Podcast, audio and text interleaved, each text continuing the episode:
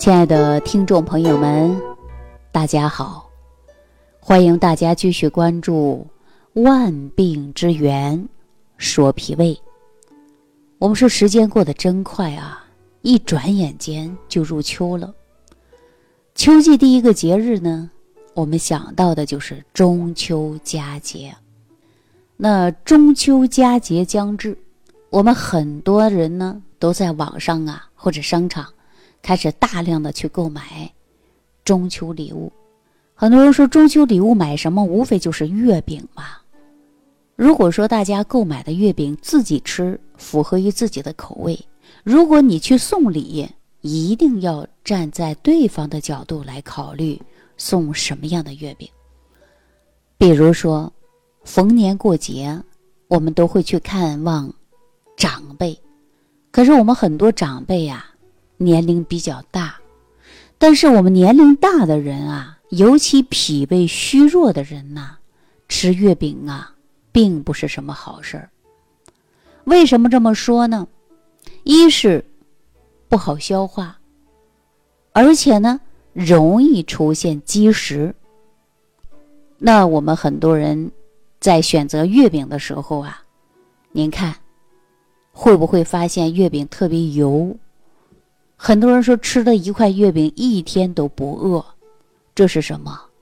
不容易消化，很容易积食。胃里有积食，消化道呢就相当于堵车了，那胃口呢就会变得越来越差，吃不进去东西，抵抗力也不好。再加上啊，初秋，初秋早晚温差是比较大的，容易出现的是。感冒，啊，一个高发期，也容易出现呢，就是啊，胃热。因为脾胃虚弱的人呐，就容易出现的是胀气。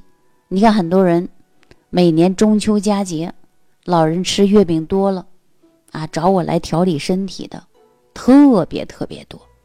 所以呢，我今天就想到了，如果说想送长辈送月饼。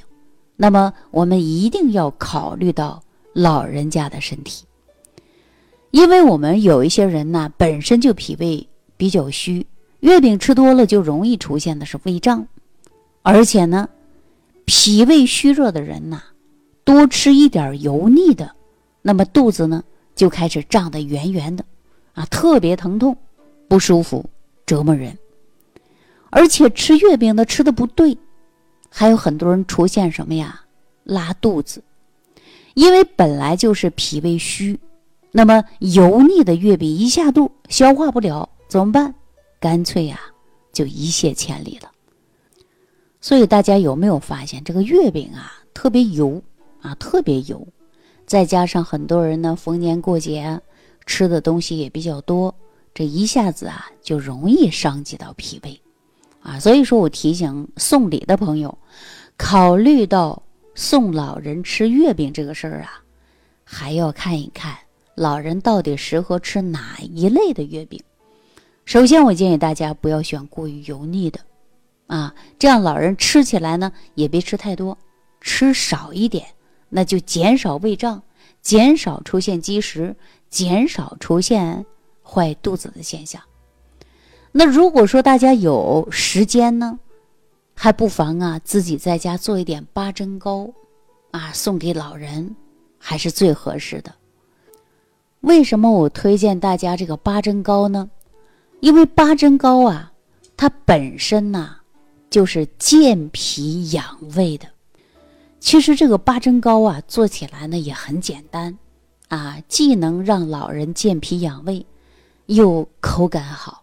非常适合这个季节来吃，那具体怎么做呢？我以前在节目当中呢也给大家讲过，大家可以回听，或者呢你屏幕下方留言给我。因为八珍糕啊也分为几种，比如说南八珍，还有呢北八珍啊。八珍糕最主要它有健脾养胃的，非常适合我们老人小孩来吃的。所以呢，大家不妨啊在送礼的时候呢。大家也可以学着制作八珍糕，就像我在节目当中给大家讲的健脾养胃散。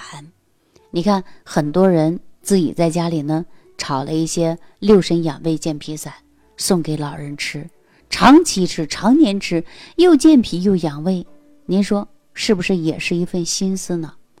所以说呀，大家在送礼的过程中，一定要站在对方的角度来考虑一下。我们说送礼送的什么？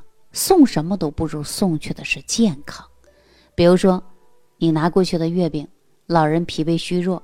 吃完以后呢，便秘，或者是腹泻，或者是消化不良，你可能啊还会在想，哎，不如不去送了，是不是这个道理？如果说老人本身呢脾胃就虚弱，再加上呢有一些慢性疾病，那如果说你自己送过去的八珍糕或者是健脾散，或者既能润肠通便，又能补充肠道菌群的益生菌。无论是老人、小孩，还是我们中年人啊，吃完以后呢，排便顺畅，啊，没有胃酸、胃胀，啊，身体一天比一天好。我们说，真正送礼的目的呀，我们才能达到。大家说是不是这个道理？好了，那今天呢，我就给大家讲到这儿了。感谢朋友的收听，下期节目当中我们继续关注。感恩李老师的精彩讲解。如果想要联系李老师，您直接点击节目播放页下方标有“点击交流”字样的小黄条，就可以直接微信咨询您的问题。祝您健康，欢迎您继续收听。